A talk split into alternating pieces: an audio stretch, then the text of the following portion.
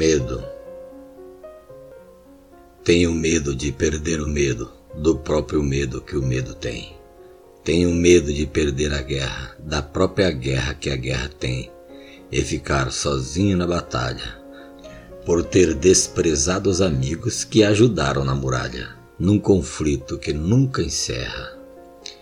Tenho medo de perder a alma, da própria alma que a alma tem e não poder entrar na solenidade onde os santos se banqueteiam para fortalecer suas habilidades na escuridão que parece calma.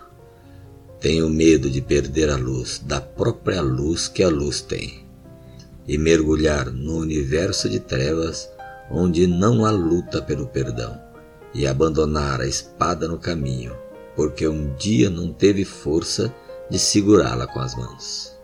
Tenho medo de perder a coroa, da própria coroa que a coroa tem, e navegar num reino perdido, sem o trono da embriaguez como uma gaivota que voa.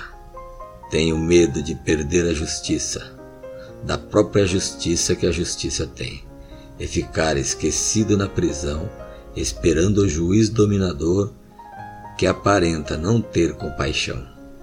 Tenho medo de perder a fome da própria fome que a fome tem e entrar no palácio da glutonaria querendo engolir a todos para ser superior aos magos que driblam a miséria com o poder da magia.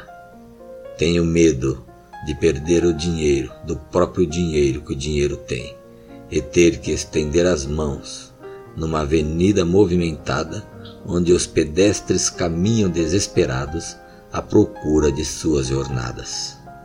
Tenho medo de perder a onda da própria onda que a onda tem e ficar esperando a próxima, sem saber que ela irá chegar.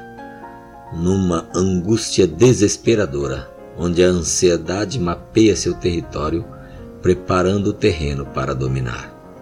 Tenho medo de perder a vida, da própria vida que a vida tem, e abraçar a morte sedenta que vive à procura de sangue, querendo abraçar a alma sedenta que não ouve conselhos.